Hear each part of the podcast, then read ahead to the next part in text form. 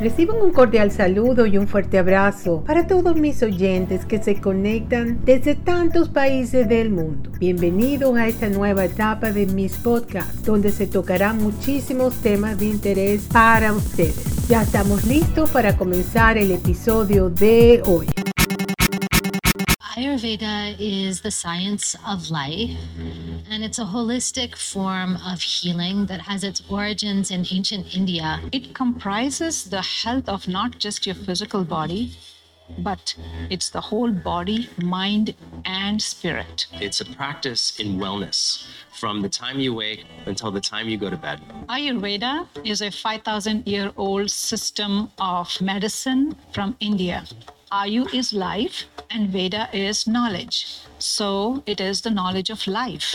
Ayurveda is not part of a culture, it's a universal knowledge that enlightened sages drew through in order to help us, in order to help humanity with health and happiness and wholeness. And they were able to perceive with their subtle awareness that these elements were actually elements of the quantum field. That even before creation has manifested, there are these primary tendencies or energies that modern physics is now characterizing. And in deep seated meditations, they saw over periods of time how these different aspects of nature affected different parts of our body. They made a system of wellness, medicine, holistic medicine, meaning herbal medicine, and dietary influences, things that you can put into the body to create balance inside of you. This series of Ayurveda is going to help people know who they really are and change their thinking about how they need to see themselves in relation to the universe. We as human beings are only a microcosm of the macrocosm. Whatever is out in the universe is also in every cell in our body. We are all made up of matter, and matter composes of all five elements that is, the air, space, fire, water, and earth everything in creation arises out of one underlying field, one unified field of energy and intelligence, one field of consciousness. And our ability to tap into those different frequencies make up the multidimensional nature of our existence. So the spiritual level of life is one frequency, the intuitive level of life is another frequency, the mental level is another frequency, the emotional another, the energetic another, and then finally the physical is the lowest frequency. And what they understood is that things tended to move from that highest level into the physical. And so, in terms of a mind body medicine, it's the ultimate that those things that are taking place on the highest frequency are going to affect what happens with the physical body. If we look at modern physics and we look at subatomic particles and the spin types, we find that there are five spin types. Lo and behold, there are five elements. And that these five spin types then create a, a series of three. They combine to form three, just as the doshas. And, and so it's not some fanciful um, cultural ancient knowledge that has just been passed down as metaphor. It's really seeing into reality that is the basis of Ayurveda. Ayurveda conceptualizes that there are intelligences in the universe. And these intelligences are comprised of the five great elements, which are earth, water, fire, air, and ether. And these elements, these great elements, combine to make what we call doshas. And the doshas are vata, which is comprised of air and ether, pitta, which is comprised of fire with a little bit of moisture, and kapha, which is like earth and like water. We all have all of these five elements, except we are dominant in one, two, or all three. A single dominant constitution can be a Vata constitution, or a Pitta constitution, or a Kapha constitution. When I look at myself, the way I see my constitution is a Pitta Vata constitution, which is a dual constitution. And there are a few people who are dominant in all three doshas, and they are called the tridoshic type of constitution. And this is where having the concept of the doshas and being able to describe ourselves ourselves, our nature, in terms of these tendencies, these qualities. That affords us a blueprint for us to be able to then organize diet, organize routine, organize activities, organize supplements in order to prevent things from going out of whack. I'm a physician by training. Uh, my background is in internal medicine as well as in Ayurvedic medicine. And so, unlike me going through medical school and three years of residency before I could understand how to treat someone with Ayurveda, you can understand the elements. And if you can describe something in terms of the elements, you know what, what its effect is on the physiology. So, we have then really three imperatives for health. Our connection to source has to be strong, there has to be no blockages, and we have to have balance in terms of how that energy expresses itself in the physiology. The that we are born with is a blueprint of what we come with. But then how we want to live is a compilation of not just what we eat, also what we think, how we think, and our practices to maintain this body and nourish this body to live a long and healthy life. What we put in our body is like what you want to put in your temple. Our body is like a temple, and how you want to treat that is up to us. In modern society, there we now have so many environmental influences that are constantly pulling us out of balance. From technology to the terrible cell phone epidemic, processed foods, and really horrible choices. A lot of the choices that we have out there for our diet and nutrition are not ideal. And what I have personally found in my own life and with my patients and my students is that as you come more into tune with the natural rhythms of what your body needs and coming into tune with finding beautiful places inside of yourself, inside of your mental space, learning how to properly process your emotions, you know, and, and speak out what you need to speak to feel heard. This brings a lot of fulfillment in your life. And in that fulfillment, we can really embody ourself and our, our duty in this world. So, consciousness is really key. It is that which ties all of us together. We tend to conceive of ourselves or perceive of ourselves as kind of individual little eggshells or individual little bubbles moving around. But actually, if we dive down into the root, we're all interconnected like the tips of waves on a vast ocean of that which is consciousness. And our individual selves that we perceive are actually all interconnected in this great ocean that is consciousness. When we look at the truth of life, that's something that's very deep. That's understanding the laws of nature that govern not only the physiology, but our consciousness, how our consciousness, minds, emotions affect health, and how we're actually part of nature. So I like to think of the individual self, because we do have individual self, as having layers like an onion almost.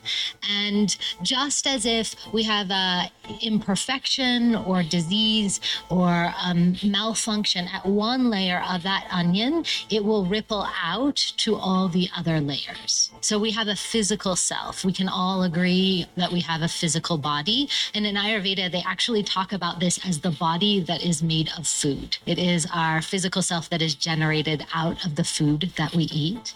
Underneath this or over it, we can conceptualize it either way, is our energetic body uh, the body of prana, of life force. And this is where the chakra reside. This is where all the nadis, the nerve endings, the, the nerve channels, the meridians reside in the more subtle body. And then layered on top of that is our mental body, our perceiving body, our conceptual body, that which understand. Um, so that is our thinking mind. And then underneath that, either way we can go in or out into the kaleidoscope, is our deep subconscious. We can almost think of this as our karmic body and or our deep subconscious emotional body. And then inside of that, in the innermost heart, is the body of bliss. And this is the closest to our true nature and the closest to consciousness. Understanding that consciousness vibrates at different frequencies, that creates the different areas of the multidimensional human being, that creates the spiritual level of life, and the intuitive level of life, the mental, emotional vibrational level of life. That's how Ayurveda defines consciousness. If we are disconnected from that consciousness, then there is disorder and disease. In Ayurveda, it becomes very important for us to be connected to the source. We call it the source, connected to that consciousness. That's where we are in balance and we are in harmony. So when we look at this truth of life and we look at what it takes in order to thrive, what we understand is that if we're out of balance, out of tune with our individual nature, with our true nature, and we don't understand the laws of nature that govern our life, then we become imbalanced. That disconnection from the flow of life, from the flow of life force, from the flow of our energy, that is the setup for disharmony and disease. Disease in Ayurveda is defined as imbalance in our doshas. We are all born with our own constitution. As long as we stay in our own constitution, we are in balance. But when our constitution becomes imbalanced, then there is disease. It's dis-ease. So we are not at ease. This is why consciousness in its development is so fundamental in Ayurveda. With that enhanced awareness, we can listen to the intelligence of the body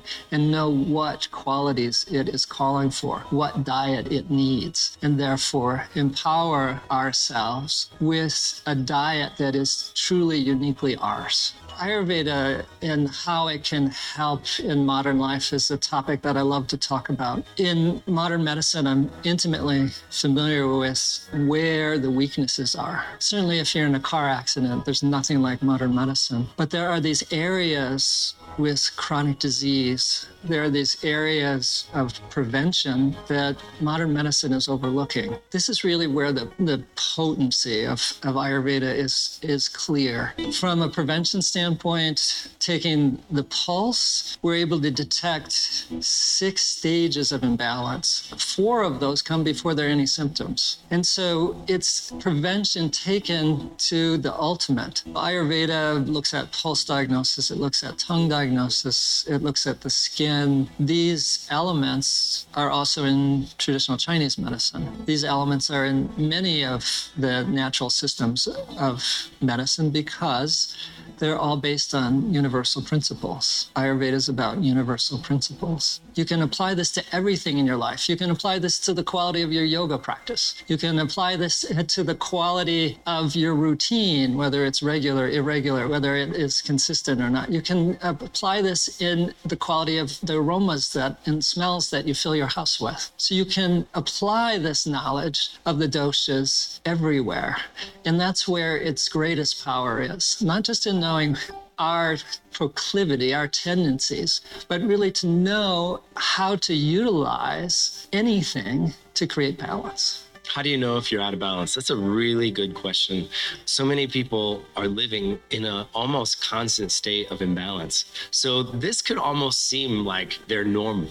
The idea is to catch symptoms as they arise before they physically appear. So mental focus is one way to see how you're feeling. To your energetic, how vibrant do you feel? Do you need to supplement with different things outside of your body, namely sugar and caffeine, right? Do you need those things in order to thrive in your life? Or are you thriving simply without them, just through eating good food, maybe supplementing with some herbs? Third, how are you feeling about your sleep, right? Do you fall asleep really easily? If your sleep is troubled, I would say that there's definitely some nervous system things going on in there, um, probably some emotional activity as well. And these are all resulting in from our external world or our, the influences of the external environment and people, places, and things things on our bodies. Another thing is, how is your digestion? Are you processing your foods well? Are you experiencing bloating, constipation, diarrhea? These are some of the simple methods you can choose to see how you're in balance or not. That's